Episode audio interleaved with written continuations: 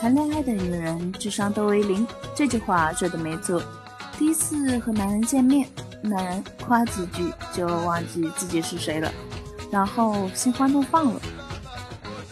第二次和男人见面，男人送点小礼物，给点意外的惊喜，就以为眼前的这个男人就是自己的全世界了。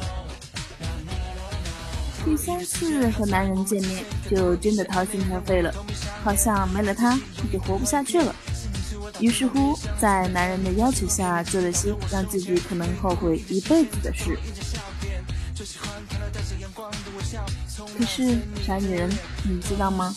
傻女人往往是不被男人珍惜的，傻女人也往往被男人认为是最容易得到手的猎物，而被轻视的。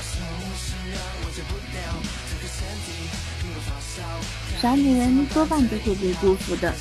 试问，你都那么轻易的把自己交出去，男人又怎么会把你当成旷世珍宝呢？到最后，只会让你吃亏到酸涩的眼睛没有了眼泪。女人恋爱中为自己负责，为爱负责。一的笑，一的笑，难道年少就是我的成功，我的结果。